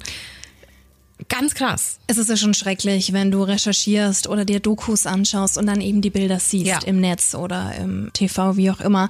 Aber diese Dinge dann noch vor dir liegen zu haben, ähm, das ist natürlich nochmal ganz was anderes. Vor allem diese Wahnsinn. Skimaske von Ted Bundy. Also weil ne, unter einer Skimaske ist ja so ein ja so so ein so ein Plastikkopf. Der hat ja eine menschliche Form. Also wenn eine Skimaske einfach so da liegt, dann ist es eine Skimaske. Aber wenn die irgendwo drüber gezogen ist, dann denkst du dir so, so stand der halt vor manchen Frauen. Ja, vor seinen Opfern. Das Hitkit und ich glaube, also die Brille, die Brille Das Hitkit auch. und das Hitkit mit dem Eispickel, den Handschuhen, die er getragen hat beim Morden. Das gibt's doch nicht. hat die Frau von dem verstorbenen Ermittler an Zach Baggins weitergegeben, weil sie gesagt hat, sie will das nicht im Haus haben. Weil das waren halt dann irgendwann, also der hat maßgeblich dazu beigetragen, dass der halt verhaftet worden ist und so. Und das war ja auch Utah, was ja sehr nah, also Arizona und Utah ist sehr nah an Nevada. Ja, auf jeden Fall super. Also allein die Tatsache, dass der Mann das irgendwann mal in der Hand hat, ist einfach so unheimlich. Also weil du dir ja irgendwie so eine schlechte Energie und so damit verbindest, dass das alles unter einem Dach gebündelt ist. Also dass da irgendwas Paranormales passiert, wundert mich halt gar nicht so. Es ist völlig abgefahren zu wissen, dass da die DNA an diesen Gegenständen hängt. Und ich kann aber auch die Frau dieses Ermittlers sehr gut verstehen. Also ich weiß nicht, wie es dir geht, aber ich hatte da auch keine Lust drauf, diese Gegenstände Null. bei mir in den eigenen vier Wänden liegen zu Auf haben. keinen Fall. Und das ist auch das, was, was Zach Bannon dazu gesagt hat, dass er auch gemeint hat, es geht nicht um Glorifizierung, aber Nee. es ist halt Stück Geschichte, da ist was Schlimmes passiert. Und er ist ja, also er macht es ja immer so, ja, und wer weiß, ob die besessen waren oder so. Und für ihn ist das wirklich, glaube ich, halt richtige, knallharte Recherche. Er hatte auch ein Bild bei den John Wayne Gacy Sachen mit dabei. Er war mal mit dabei, als das Hirn von John Wayne Gacy untersucht worden ist. Also der Typ hat Zugang zu Sachen, also ich glaube auch wegen viel Geld. Ähm, Anders ob das geht jetzt ja immer das nicht, ja. Beste ist, weiß ich nicht. Aber auf jeden Fall krass, das halt alles mal so zu sehen. Mhm. So echt, echt richtig krass. Ja, vor allem, dass er diese Dinge halt auch ausstellt. Ne? Ich glaube, jemand anderes, der da, wie gesagt, wir wollen es nicht glorifizieren, aber einfach diese Faszination dafür hat und das in Doch, da- da hast oder, vollkommen oder recht. Interesse, hätte das vielleicht nicht öffentlich gemacht Genau. und hätte sich zu Hause, weiß ich nicht, äh, ein dunkles Kämmerchen Mhm. aufgebaut, einen, einen Schrein oder was weiß ich oder ne, ein Kellerraum oder so. Aber das liegt auch an der Mentalität der Amis. Ja, Das ist auch so ein Ding. und Das ruft halt auch das Geld, ne? Ja. Also der Ja. wird, wird ja auch nicht wenig verdienen. Dazu komme ich später auch nochmal, weil das ist irgendwie so der fade Beigeschmack bei Mhm. der Geschichte. Ähm, auf jeden Fall habe ich mir wirklich nach diesem Raum gedacht, dass es das Ende war. Ne? Also weil Was willst, was, was willst du ist noch krasser so? Ja. Also weißt du so. Und dann ging es aber einfach nach oben Ah, ins erste Stockwerk. Mhm. durch so einen schmalen Gang, weil es um, also was dann im, im nächsten Akt quasi um ein Feuer in einem Zirkuszelt ging. Und dass da damals einfach so viele Leute ums Leben gekommen sind, dass sich der Grund auch in was sehr Böses verwandelt hat und dass derjenige, der das Feuer gelegt hat, von einem Dämonen befohlen bekommen hat, das anzuzünden. Was mich noch interessiert, war es eine Wendeltreppe in diesem Nee, Haus? leider nicht. Schade. Ich Aber habe eine- ist so eine schwarze alte Wendeltreppe Ja, das vor wäre schön gewesen. Nee, das war so eine ganz stinknormale Holztreppe. Aber die Holztreppe hat geendet an einem sehr schmalen Gang. Ich weiß nicht warum, aber er hat aus diesem Feuer die Clownskostüme der Darsteller Oh bekommen. no. Und Wie bitte? es war ein sehr schmaler Gang und da standen links und rechts Clownsfiguren in Lebensgröße. Oh no. Und du musstest da einzeln durch. Eins? Ja gut, Ja, weil es schmal war. Ja, so schmal. verstehe. Och, Und nö. äh, der, der war, der war echt, äh, ja. Und dann ging es halt gleich weiter mit einem Raum mit einer besonderen Puppe. Ich muss noch mal kurz unterbrechen. Wie sahen diese Clownskostüme aus? Welche Mhm. Ja, Farben, so ganz welches Muster? wirklich so, wie du dir Horror-Clowns vorstellst. Also so, so alte Clowns halt einfach. Mhm. Ähm, so ganz bunt oder auch schwarz-weiß. Und die, die hatten jetzt auch keine Masken oder so, diese Mannequins, die die Kostüme anhatten. Aber alleine nur diese, Okay, also es waren das so, so Ausfüllen des Kostüms hat dazu beigetragen, dass man sich unwohl gefühlt groß hat. gemusterte, wie wahrscheinlich äh, John Wayne. Gacy. Genau, so, okay, genau, verstehe. genau. Und ähm, genau, und dann ging es eben in den nächsten Raum. Das war auch ein Puppenraum, aber Mhm. mit einer speziellen Puppe, der sogenannten Peggy Doll. Wow. Und unser Guide, also die Ellie, hat ausdrücklich darauf hingewiesen, dass wenn man diesen Raum betritt, man laut Hallo sagen muss und beim Hinausgehen auch wieder bei Peggy. Dass es ganz wichtig ist, weil sie sonst wütend wird. Und Never ever wäre ich in diesen Raum gegangen. ja, soll ich dir was sagen? Ich bin nicht rein. Ja. Ich war die Einzige, die diesen Raum nicht betreten hat. Und ich habe mich wirklich geschämt. Ich dachte mir so, boah, das ist jetzt so schwach, ne? Und du kennst mich, ich bin normalerweise immer ganz vorne mit dabei. Ähm, Du bist sehr, sehr mutig, ja. Aber irgendwas hat mich abgehalten. Ich habe da keinen Fuß reinsetzen können, wirklich. Und was hat dein Freund gesagt? Der, der ist rein und ich habe ich hab den richtig geimpft. Ne? Sag ich, wenn du da reingehst, dann sagst du Hallo Peggy und wenn du rausgehst, sagst du Tschüss Peggy. Mir scheißegal, ob du es auf Deutsch oder auf Englisch sagst. Du verabschiedest dich und sagst Hallo. Und dann ist er halt wieder rausgekommen und er sagt, ich hab mich noch nie so dämlich gefühlt. so, hast du es gesagt? Ja, sogar laut und auf Englisch. Und ähm, ich habe mich dann in der Zwischenzeit mit dem Tourguide quasi unterhalten und habe äh, da so ein bisschen gequatscht. Und dann hat sie gemeint, das ist voll krass, weil in dem Raum geht's ganz vielen Leuten so, dass die skippen. Als ich mich dann mal schlau gemacht habe über diese Puppe, die kommt wohl aus England.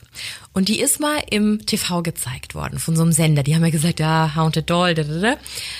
Und nachdem die ausgestrahlt worden ist, müssen sich hunderte Leute bei diesem Sender gemeldet haben, haben sich beschwert, dass sie Nasenbluten hatten, Kopfweh und Übelkeit verspürt haben. Nur nach der TV-Ausstrahlung? haben, nachdem sie diese Puppe gesehen haben. Eine Frau hat sogar einen Herzinfarkt gehabt. Wie bitte? Keine Ahnung, Massenhysterie, whatever, keine Ahnung. Aber ist so, gibt's Zeitungsartikel darüber, der Sender musste sich entschuldigen. Und dann war ich super froh, als ich das gehört habe, da ich mir dachte, nee, ich will nicht. Ich, also ich fand Annabelle schon immer ganz furchtbar. Und es ist halt auch einfach so eine stinknormale Puppe, die da so sitzt. Ich habe die mir dann auch auf Fotos angeguckt. Hm, was hatte so. die an? So, ein Kleid, also wie so eine Porzellanpuppe, halt ein bisschen größer. Ich habe genau dieselben Fragen gestellt, als mein Freund da rausgekommen ist. Und wie hat die jetzt ausgesehen? Die ist ja ganz normal. Eine Puppe ja, halt. ja, genau. Aber ich stand da echt und dachte mir so, oh nee, ich bin jetzt echt froh, dass ich da nicht rein bin. Hm. Ich muss mich aber wirklich wiederholen, das war nicht das Schlimmste. Okay. Wirklich nicht das Schlimmste. Gekriegt hat mich da was, was die im Endeffekt schon die ganze Zeit echt gut aufgebaut haben, nämlich die The Big Box. Hast du schon mal gehört? Ja, von dir. Du hast mir, ach, da kommen wir jetzt an. Du hattest mir ja schon ein bisschen was erzählt und das ist schon heftig. Aber gut. Ähm. Ich habe davor noch nie was davon gehört. Ich habe tatsächlich mal einen Film gesehen, der genau über diesen Fall handelt, wusste das aber gar nicht. Und ich glaube, diese Geschichte ist einfach, die kriegt einen so, weil der Ursprung schon so so böse ist. Also so dieser dieser ganze Grundgedanke macht so unfassbar böse. Die Dybbuk Box, die stammt nämlich aus einer ja, der wohl schlimmsten Zeiten der Geschichte. Die Box stellt auf den ersten Blick wirklich so, eine, so einen kleinen Weinschrank in dunkelbraun mit so Trauben als Verzierung drauf. Da schaut so ein bisschen aus wie Messing oder so. Hm, hübsch eigentlich. Voll, hat unten dann noch so einen Schuber und zwei Türen. Und ähm, diese Dybbuk Box ist eben kein Weinschrank, soll, sondern soll einen Dybbuk beherbergen. Und das ist ein böser Totengeist, der aus dem jüdischen Volksglauben entstanden ist. Es heißt, dass die Box selbst von einer jüdischen Holocaust-Überlebenden namens Havela gefertigt wurde, nachdem die aus dem nazi-besetzten Polen nach Spanien fliehen konnte. Helva hat ihre gesamte Familie im Holocaust verloren und deshalb diese Box angefertigt. Also sie hat diese Box gemacht und sie wollte wohl, also so heißt es der, der Geschichte nach, damit mit dieser Box ihren Verlust, ihre Trauer und ihre verständliche Wut verarbeiten. Und dabei soll sich dann aber was super, super Böses in der Box kanalisiert haben, nämlich eben ein Dybbuk. Mhm.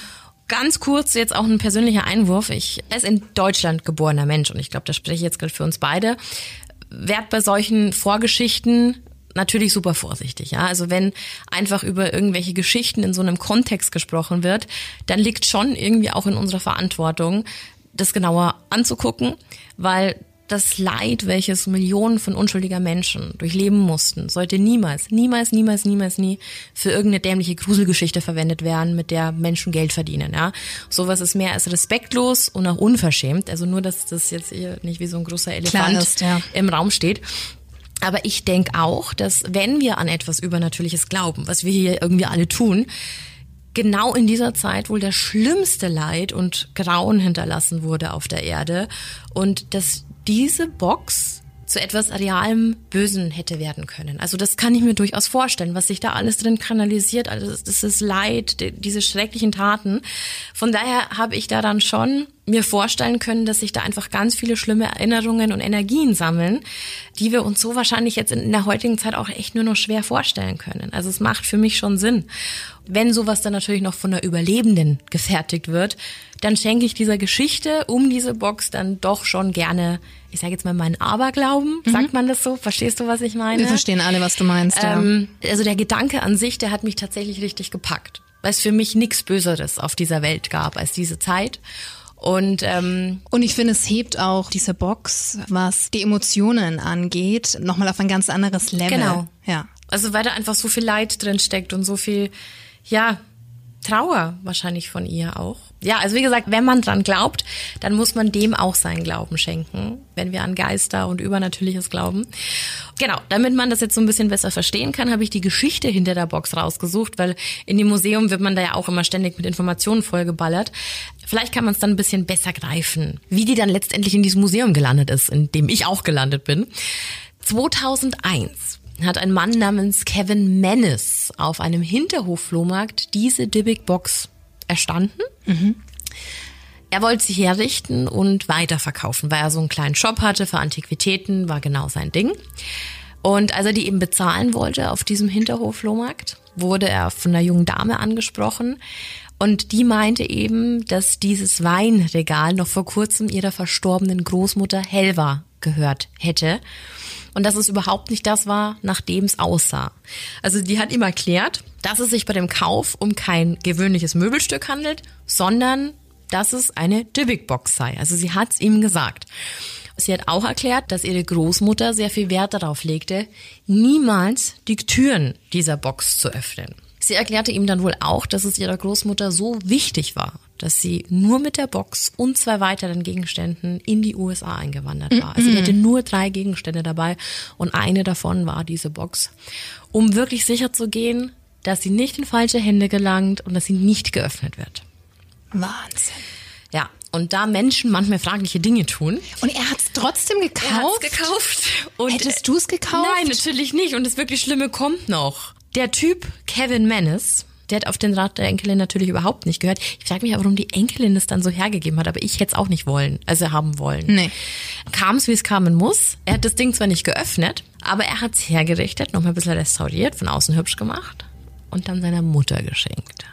Die er anscheinend gehasst haben muss. Nein, die ist am 28.10.2001 in seinem Laden vorbeigekommen, den ich vorher schon erwähnt habe, weil ihr Geburtstag war. Der hat ihr das Ding nicht geschenkt. Es war ihr Geburtstag und er hat ihr die Dibbik-Box zum Geburtstag geschenkt. Wie bitte? Da fragt mich noch einmal einer, warum ich keine Kinder will. Und weil wir gerade darüber gesprochen haben, warum die Enkeltochter die Box verkaufen wollte, kann ich schon verstehen, weil wenn du sie selbst nicht haben möchtest, einfach wegschmeißen oder irgendwas, geht ja auch nicht, weil sonst besteht ja die Gefahr, dass irgendjemand die Box öffnet und genau das passiert, was die Großmutter nicht wollte. Ja. Dann ist es wahrscheinlich am naheliegendsten, das Teil zu verkaufen oder wegzugeben und nochmal darauf hinzuweisen, was du nicht machen sollst. Aber sie ging bestimmt nicht davon aus, dass der Typ halt nicht ansatzweise auf sie hört. Ja, keine Ahnung. Ich habe mir auch gedacht, hättest du das nicht vergraben können oder whatever. Keine Ahnung. Ich weiß nicht, inwieweit man das Ding dann komplett Stimmt. von sich weghaben will. Vergraben Und ob es wichtig ist, dass es einen neuen Besitzer hat. Keine Ahnung. Der hat es seiner Mutter. Ich fass es nicht. Ja, ich find's auch richtig Ich krass. fass es nicht. Also wirklich, ich habe auch gedacht, so, wie viele Warnhinweise brauchst du? Und dann schenkst du es deiner Mama? Naja, zurück zur Geschichte. er hat sie natürlich nicht gesagt, na, dass sie das Ding nicht öffnen soll. Geschweige denn, dass es irgendwie eine unheimliche Vorgeschichte hatte. Also man hätte ja zumindest darauf hinweisen können, so hey, das ist was Besonderes, aber du darfst es nicht aufmachen. Irgendwas. Es kam, wie es kommen muss. Also sie, es war ihr Geburtstag, sie saß äh, in diesem Geschäft und hat quasi auf ihr Geschenk geguckt. Dann hat das Telefon unten geklingelt in dem unteren Bereich des Ladens. Der Sohn ist los und ans Telefon und die Mutter hatte dann angefangen, diese Box zu inspizieren. Die hat sich die halt angeguckt und in einem Interview mit ihr, also die hat auch über diese, diese Erfahrung gesprochen, hat sie dann gemeint, sie fand schon ein seltsames Geschenk. So ein antikes Weinregal mit Türen, also ist halt einfach komisch. Aber sie war das gewöhnt, weil ihr Mann, also der Vater von ihrem Sohn, der hat ihr auch immer dasselbe zum Geburtstag geschenkt, was sie absolut nicht leiden konnte, weil er wusste, sie tauscht im Laden um und kauft sich dafür das, was, was sie wirklich will. Also sie hat somit gerechtfertigt, weil man dachte, na, es ist doch der Laden deines Sohns. Keine Ahnung. Auf jeden Fall ist sie halt dann um diese, um diese Box herumgeschlichen und hat sich das angeguckt und hat dann auch versucht, die zu öffnen. Und die hat unten an der, an der Schublade angezogen und als die Tür dann aufsprang, hat sie dann sofort ein super ungutes Gefühl bekommen.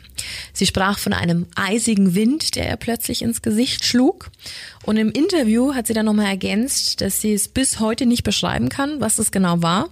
Und das Einzige, was ihr in dem Moment wirklich eingefallen ist, war pure evil. Also das reine Böse. Und dann hatte die gute Frau einen Schlaganfall. Noch im Geschäft. Also die ist Im zusammen, Geschäft noch. die ist zusammengesackt, die konnte sich nicht mehr bewegen und ähm, als der Sohn dann zurückkam, hat er dann sofort den Notruf gewählt und ja, die Mutter musste ins Krankenhaus wegen Schlaganfall. Die konnte nichts mehr sagen. Und sie hat gemeint, es war so schlimm, weil sie wollte ihren Sohn gerne davor warnen. Also sie hat gemeint, so ihr einziger Gedanke war, sie muss irgendwie verständlich machen, dass ihr Sohn sofort diese Box loswerden soll. Aber die hat dann auch so erklärt, ihr Auge hing nach unten und ihre Mundwinkel. Und wenn du dich dann nicht mehr sie artikulieren konnte kannst. nicht mehr sprechen, Ja. sie konnte nicht schreiben. Das war der schlimmste Moment in ihrem Leben. Und als seine Mutter dann medizinisch versorgt und abtransportiert worden ist, hat sich Kevin dann die Box genauer angesehen, weil die war ja zum ersten Mal offen. Die hat er ja zuvor nicht offen gesehen. Dass man da nicht einmal eins zusammenzählt, weiß ich jetzt auch nicht, aber okay. Ich bin immer noch sprachlos. Mhm. Immer, also, Aber willst du wissen, was in der Box drin war? ja, ja, klar, erzähl. Da waren drin zwei Pennies. Einer war aus 1925 und einer aus 28. Was krass ist, weil das war ja dann quasi vorm Krieg. Ja. Also hat sie das ja erst dann in den Staaten wahrscheinlich reinpacken müssen. weil Wie wäre sie denn sonst vorher an Pennies gekommen? Also die Helva, die die Box gemacht hat. Zwei Haarlocken, eine getrocknete Rosenknospe, ein vierbeiniger Kerzenständer, ein goldener Weinbecher und eine Skulptur aus Granit mit der Aufschrift Shalom, was übersetzt Frieden bedeutet. Ja. Und außerdem ist es noch wichtig zu erwähnen, dass an dieser Box, also noch offensichtlicher geht's nicht, auf der Rückseite der Box eins der wichtigsten Gebete des Judentums eingeritzt war. Also als Siegel. Und das auf der Innenseite Ja. oder draußen? Innenseite. Also du hast es quasi dann lesen können, wenn es offen war. Um das Ding halt drin zu halten. Ja, Missy, zwei Fragen. Wenn du so eine Box bekommen würdest, würdest du dran glauben? Würdest du, also wenn du, sag, versetz dich mal in die Lage. Du gehst in so einen Hinterhof-Flohmarkt, ziehst so ein nettes Schränkchen, du bekommst diese Info, du würdest es doch nicht weiterschenken, geschweige denn kaufen, oder? Also zum einen bin ich sehr viel äh, auf Hinterhof-Flohmärkten unterwegs, auch die nächsten Wochen wieder, habe schon tolle Sachen gekauft. Ähm, hier hätte ich wahrscheinlich einen großen Bogen Ja. drum gemacht. Ja, ich glaube, ich hätte es hätt's gar nicht gekauft. Und wenn ich es gekauft hätte, dann never ever geöffnet. Ja, und wenn dann das so gekommen wäre, dass es geöffnet wurde, hättest du es dann danach nicht sofort entsorgt? Schwierig. Naja, ich, ich weiß ja nicht, ob er dann davon ausging, dass sozusagen das in Anführungszeichen Problem hiermit gelöst war und er damit einfach machen kann, was er möchte. Aber ich, ich hätte das Teil gar nicht mit nach Hause genommen. Ich auch nicht. Was ist dann passiert? Zwei Jahre hat er es behalten. Zwei Jahre. Zwei Jahre. Ähm, seine Mutter hat den Schlaganfall auch überlebt, weil sonst hätte sie das Interview nicht geben können. Gut so, ja. Aber die Vorkommnisse haben nicht aufgehört. Ne? Also dieses Ding war nicht draußen und hat Besitz von der Mutter ergriffen oder so und war dann ne, nicht mehr in der Box, sondern diese Box war nach wie vor Thema. Seine Schwester zum Beispiel und deren Schwager hat zum Beispiel be- davon berichtet, dass ein fauliger Geruch aus der Box kommt. Also sehr Wo war die dann, die Box? Es gibt Berichte, dass er die mal zu Hause hatte und dann aber auch wieder in den Shop gebracht hat, um die da wahrscheinlich dann zu verkaufen. Ja, aber wie blöd kann ich denn sein? Ja, keine Ahnung. Aber ich find's auch voll krass, dass die ganze Familie ab dem Zeitpunkt, als es die Dybbuk Box in deren Leben gab, unfreiwillig, Albträume hatte. Von einer alten Frau mit eingefallenen Augen. Immer wieder, immer wieder dieselben und alle aus der Wie Familie. schrecklich. Was hättest du gemacht? Ab dem Zeitpunkt mir Hilfe gesucht. Ja, das Also sowieso. von irgendeinem Priester oder was weiß ich. Oder von einem Rabbi. Irgendjemand, der sich damit auskennt. Das ist ja schrecklich. Aber diese Albträume, sehr abgefahren. Ne? Ja, und die Albträume, die werden sich später auch noch wiederholen. Aber wie gesagt, also irgendwann hat er die dann wieder von zu Hause wieder mit in den Shop genommen und dann, da ist was krasses passiert, weil ein Bruder von einem Angestellten aus diesem Shop, der war da zu Besuch Ach, da gab es mehrere Angestellte. da gab's Angestellte Okay. und aus irgendeinem unerfindlichen Grund hat er diese Box übersehen und hat die runtergeworfen. Der kam da irgendwie ran, die ist auf dem Boden gelandet. Kurz darauf hat er Suizid begangen. Nein. Mhm. Und der Bruder von ihm, also der Mitarbeiter, auch ein paar Jahre später. Es ist, das können doch keine Zufälle sein. Ja. Und eins muss ich jetzt auch noch sagen, gell, also wer diesen Menace, also diesen Kevin Menace, wer den zum Freund hatte, der braucht auch wirklich keine Feinde mehr. Weil weißt du, wie man die Box dann weitergeschenkt hat? Seiner Freundin. Seiner festen Freundin. Seiner festen Freundin. Der hat irgendwann gesagt, nimm die, also ich weiß nicht, ob er die darauf aufmerksam gemacht hat oder so, aber der hat die irgendwann zu seiner Freundin abgestellt oder abgeschoben, so, und hat gemeint, ja, nimm du die doch mal. Die hatte aber auch ganz schnell die Schnauze voll und hat dann gemeint, kannst du wieder haben. Also wirklich jeder merkt anscheinend, dass man dieser Box nicht zu nahe kommen sollte. Nur er nicht. Nur, also doch, er schon auch, aber ähm, keine Ahnung. Ja, aber er hatte halt kein Feingefühl für diese Thematik. Na, ich glaube, dass Und ich finde auch keinen Respekt. Ja, genau. Genau das ist das, genau das ist der Punkt. Aber irgendwann hat er angefangen, Schattengestalten zu sehen. Und das war dann, glaube ich, der Punkt, wo er es dann endgültig loswerden wollte. Also das war dann sogar für ihn zu viel. Und ähm, Schöne neue Welt war Anfang der 2000er. Ähm, er hat es über Ebay versucht. Okay. Also nicht mehr Hinterhof-Flohmarkt, sondern er wollte es jetzt einfach über die große Plattform weg haben. Und er hat es auch überhaupt nicht verschwiegen. Also diesen ganzen übernatürlichen Umstand hat er nicht verschwiegen. Er hat das so knallhart in die Annonce geschrieben und hat es als Werbung benutzt, um somit vielleicht Leute anzusprechen, die was damit anfangen können. Und er hat auch die Anzeige geschlossen mit den Worten Help me. Internet do your thing würde da jetzt ganz gut passen, denn was glaubst du, was passiert ist nach so einer Annonce? Es hat einen Hype ausgelöst. Ein Hype. Es hat einen Hype ausgelöst. Heute würdest du sagen, es wurden Creepypastas darüber geschrieben. Mhm. Ne? So, so ein Ding war das. Aber gut, damals, du meintest ja schon Anfang der Nullerjahre, ne, Ebay, das war damals alles schon noch sehr groß, wurde ja auch viel mehr genutzt als jetzt Ja. heute beispielsweise noch. Und ich glaube schon, dass das damals was ganz Besonderes war. Ja, ne? voll. Also die Leute haben darüber gesprochen und das halt Mhm. auch außerhalb von seinem Dunstkreis. Und es ging dann so weit, dass plötzlich sich ganz viele Leute dafür interessierten. Mhm. Und äh, es hat sich dann auch jemand gefunden, der die Box freiwillig wollte. Jason Hexton hieß der Mann oder heißt der gute Mann. Der hat sich zwar mit Antiquitäten und Geschichten ausgekannt und so, aber diese Dybbuk-Box, die ist halt einfach ein anderes Kaliber. Ne? Also der hat dann auch ähm, gesagt, dass ihm sehr, sehr viel schlimme Dinge passiert sind, also viel schlimmere als äh, Kevin. Vor der Box schon oder danach? Nee, während der Box. Während also, der Box, genau. ja. Und ähm, ja, also da war wirklich richtig die, die, die Rede von Attacken, von Angriffen. Aber auch ihm ist angeblich ohne Rücksprache mit Kevin die Frau in seinem Träumen erschienen. Dieselbe Frau mit eingefallenen Augen. Dann hat Hexen ein Buch drüber geschrieben und Leute unterstützt, genauso wie Menes, also der erste Besitzer, die Filme über diese Box drehen wollten.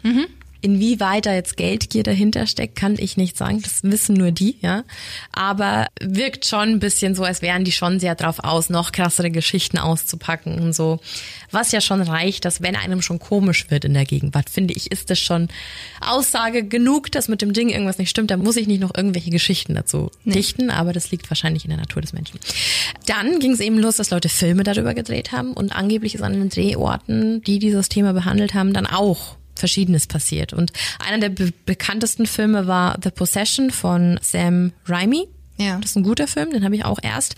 Also ist schon ein bisschen her, dass ich den gesehen habe und habe jetzt erst in meiner Recher Recherche gecheckt, dass es die Dybbuk-Box war. Also total abgefahren. Interessant, ja.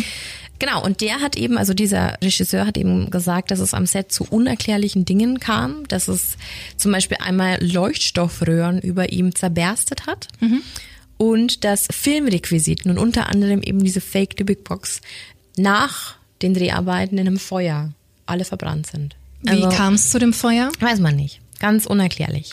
Nun gut. Also, wie gesagt, ich muss es nochmal sagen, ich finde diese Box an sich absolut authentisch. Don't get me wrong so. Ich glaube aber, dass einfach viele, viele Menschen das schon als Gelddruckmaschine sehen. Ja? Sicher, ja. Da irgendwie noch was dazu dichten. Das Krasse daran ist, also so schlimm wie dieses, für mich dieses Ding ist und ich mir denke, was, was da alles dahinter steckt und so. Du kannst einfach fucking Replika der Box auf Etsy und Ebay kaufen mittlerweile. Nicht dein Doch. Ernst? Nein. Es gibt YouTuber en masse, Dies nachbauen. die, nee, die sich Dybbuk-Boxen aus dem Darknet bestellen und sich dabei filmen, wie sie die öffnen und so.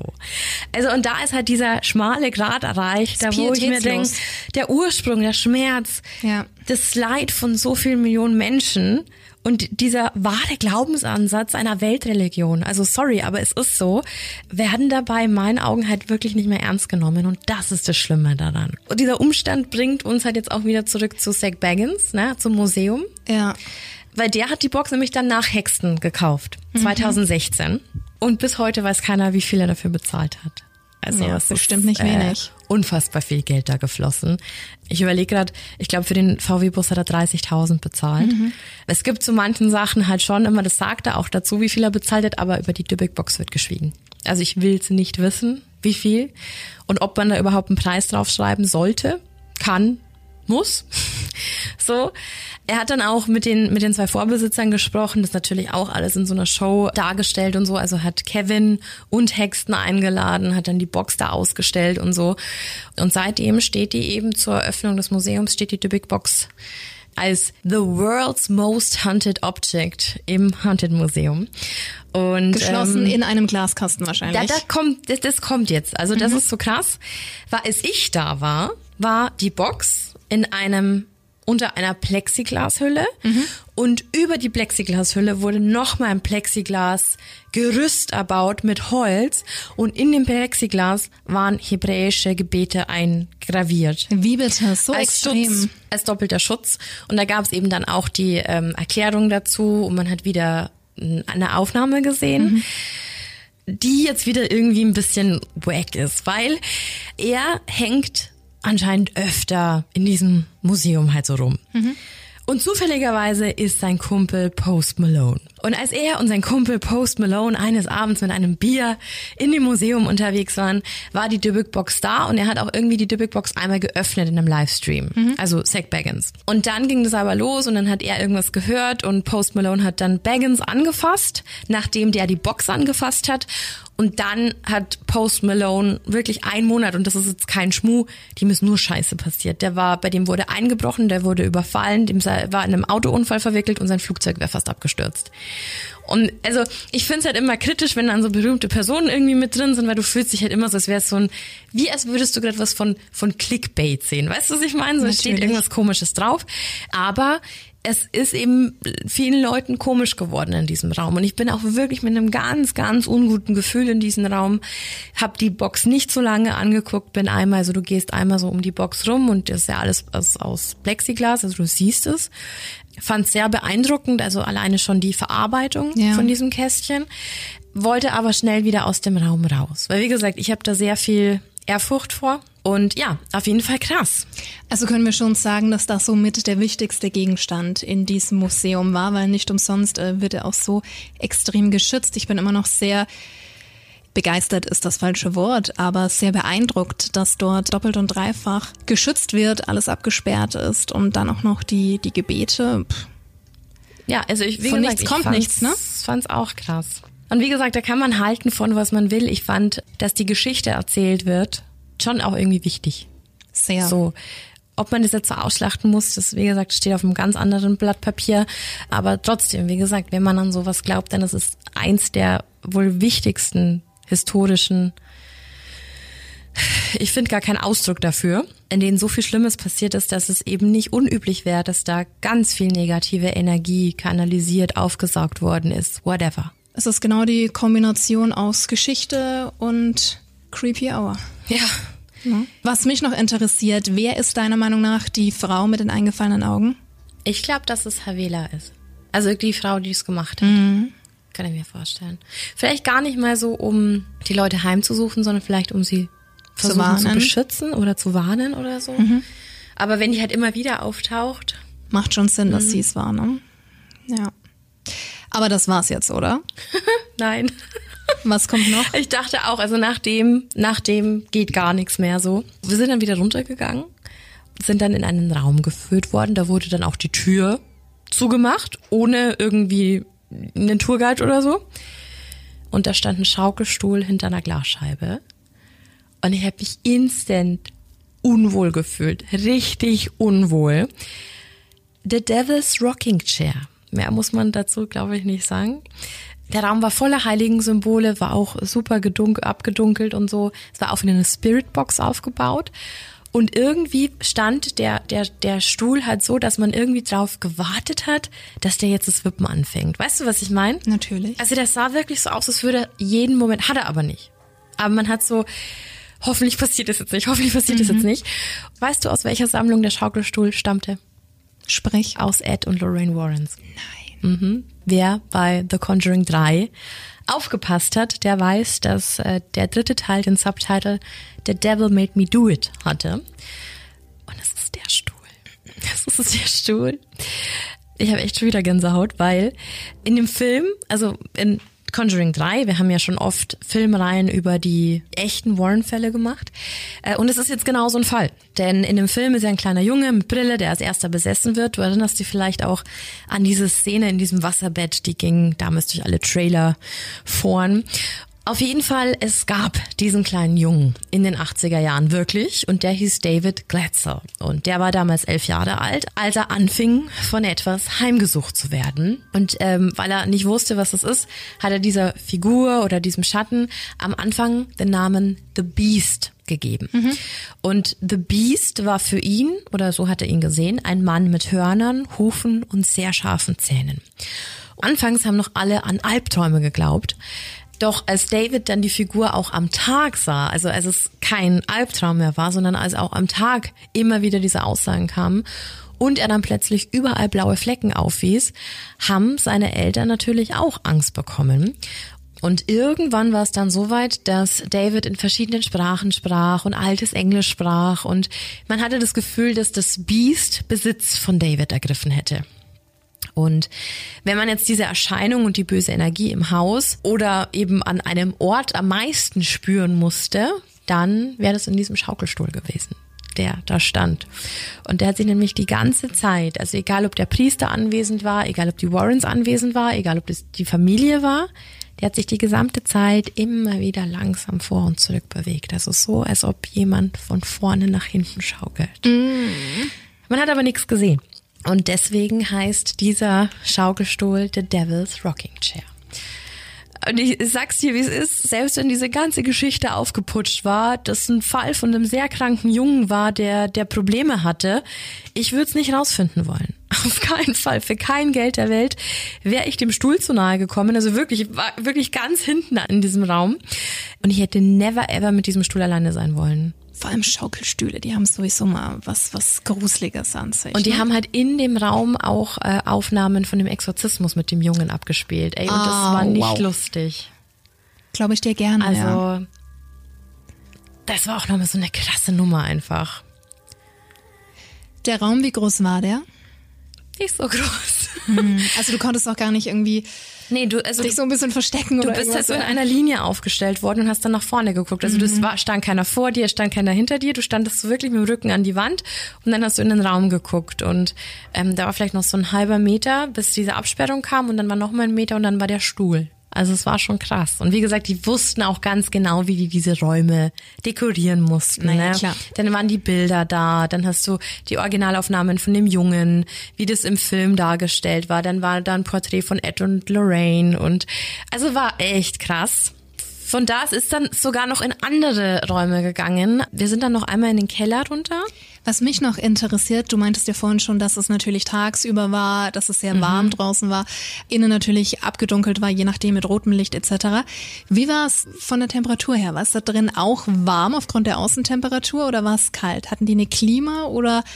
Also die hatten safe eine Klima, aber es war jetzt nicht. Ähm, ich hatte eine kurze Hose und ein Shirt an. Mir war nicht kalt und mir war nicht warm. Mhm. Okay, angenehm. Also mhm. nicht irgendwie, dass du durchgelaufen bist, man das so, okay. Nee, aber wie gesagt, ich habe mir voll oft Gedanken darüber gemacht, ob die da irgendwas reinpumpen, dass man sich unwohl fühlt. Also ob das rechtlich erlaubt wäre, keine Ahnung. Ich denke mal nicht unterschreibst eine Waiver, keine Ahnung. Stimmt natürlich auch wieder, ja. Weil das würde ja schon auch was mit dir ausmachen, also wenn dein Gehirn weniger Sauerstoff bekommt oder was, was weiß ich. Da reagierst ne? du ganz anders. Ähm, das machen die Casinos auch, damit du, damit du wach bleibst. Die pumpen da extra ähm, Oxygen rein. Aber du, es wird alles beeinflusst, selbst bei uns in den Supermärkten, ne? dass ja. du ähm, besser auf, auf das Zeug anspringst. Ne? Und deswegen, ja. also ich bin da sehr, da war schon einiges dran, aber ob alles so, ne, also mm. ist ja immer so. Ja, auf jeden Fall sind wir dann eben nochmal in den Keller und da war dann wie so eine Art Promi-Gang, weil da waren dann so Ausstellungsstücke wie zum Beispiel der zerschossene Ledermantel von The Crow also in dem er ja wirklich gestorben ist am Set. Der Stuhl, auf dem der Arzt von Michael Jackson die tödliche Dosis verabreicht hat. Oh.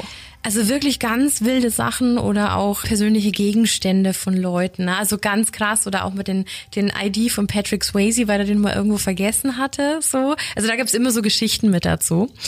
Dann halt noch, das war noch so ein Extraraum, ein ewig verschollen geglaubtes Teil des James Dean Autos. Nein. Kennst du die Geschichte um den Porsche 550 Spider? Ja, aber erzähl's einfach Kennst mal. du? Ich, also ich war da nicht so im Thema, aber auf James Dean soll ja ein Fluch gelegen haben mhm. und deswegen ist er verstorben. Also, long story short, ich versuche es wirklich kurz zu halten, weil ich glaube, ich laber echt schon lang. James Dean hat sich den besagten Wagen, also diesen Porsche Spider 1955, als den letzten von nur fünf dieser Art in ganz Amerika gekauft. Also war so ein super krasses Ding. Und das war Anfang September eben im Jahr 1955. Er war super stolz auf das Teil und hatte sogar einen Spitznamen für das Auto. Little Bastard hat er den genannt. Jetzt muss man dazu sagen, dass James Dean eine 50er Jahre Ikone war, ja. Also der hat sich solche Dinge leisten können. Der Schauspielerte war jung und natürlich super gut aussehen. Absoluter ne? Superstar, ja. Und also die Männer, die wollten mit ihm befreundet sein, die Frauen flogen auf ihn. Ich bin mir auch ziemlich sicher, dass bei diesen Wangenknochen auch viele Männer sehr angetan waren, aber das waren andere Zeiten, das hätte wahrscheinlich niemand zugegeben. War schon hübscher. Ja. Ähm, Also du verstehst, in welche Richtung dieser Lifestyle da damals ging. Als dann Dean am 30. September des gleichen Monats, also indem er sich dieses Auto gekauft hat, Little Bastard, zu einem Rennen damit fahren wollte, da wurde er von einem anderen Fahrer an einer Kreuzung übersehen und das Unglück nahm seinen Lauf und James Dean verlor mit 24 Jahren sein Leben in seinem Auto. Das Auto war ein komplettes Wrack hat ja nicht nur wegen dem Besitzer Kultstatus erreicht, das war ja ein sehr besonderes Auto. Und zu Anfang wurde dieses Wrack als mahnendes Beispiel von der Polizei verwendet, um gegen Raserei, um Straßenrennen und sowas eben zu bewahren. Wie halt so ist, ja. Ähm, während ja James Deans äh, Filme auch immer noch rauskamen. Also es war wirklich so ein mahnendes Beispiel. Das Wrack an sich wurde dann irgendwann von einem Autofanatiker namens George Barris aufgekauft. Und bereits beim Abtransport von diesem, es, es war wirklich nur noch ein, Schrotthaufen, ging bereits etwas schief und der zertrümmerte Wagen fiel von der Ladefläche auf einen Transporthelfer und hat ihm beide Beine gebrochen. Also das war das erste Unglück nach dem Tod. Also nach dem, also es war das zweite Unglück nach, nach James Deans Tod. Dann ging es weiter. Den Motor hatte Barris, also der der das gekauft hat, ähm, dieses Wrack an einen Arzt aus Beverly Hills verkauft. Kurz darauf war auch der tot. Der hat nämlich an einem Autorennen teilgenommen und ist dabei verunglückt. Und ist dabei verunglückt. Wieder ein anderer hat das Getriebe des Spiders gekauft. Also es hatte schon so einen Kultstatus und man hat die Teile halt auch nicht leicht bekommen, deswegen waren die so heiß begehrt. Der starb zwar nicht, wurde aber bei einem Unfall schwer verletzt. Dann wurden noch zwei intakte Reifen von einem Mann aus New York gekauft und gefahren. Und die haben sich einfach mal während der Fahrt plötzlich beide durch einen Knall verabschiedet. Wäre auch fast draufgegangen. Das ist so unheimlich. Und dann, wie wie, wie ein Wunder verschwand einfach alles, samt Karosserie, alles weg. Also niemand wusste, wo genau. Es war die Rede von ja irgendwelchen Händlern, irgendwelchen Sammlern oder die Familie, dass die auch keinen Bock mehr hatte. Ne? Also da wurde gemunkelt, aber niemand wusste wo und also wo sich dieses Ding jetzt aufhält. Und einen Teil dieses Autos findest du in einem Museum.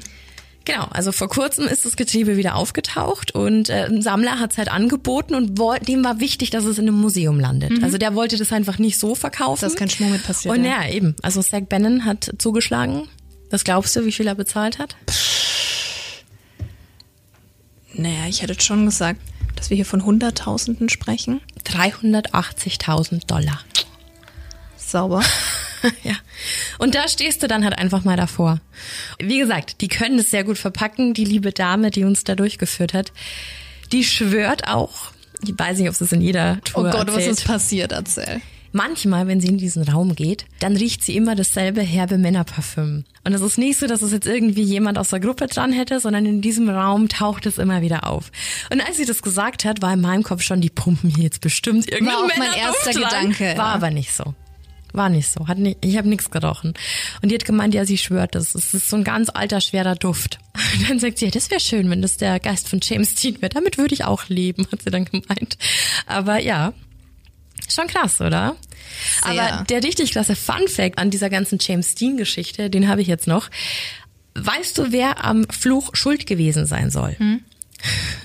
Wie könnte es anders sein, eine verschmähte Frau, die Okkultes sehr verehrte, nämlich die großartige Myla Nurmi, aka Vampira. Kennst du die noch? Ja, die ja. Vorreiterin von Elvira. Ja.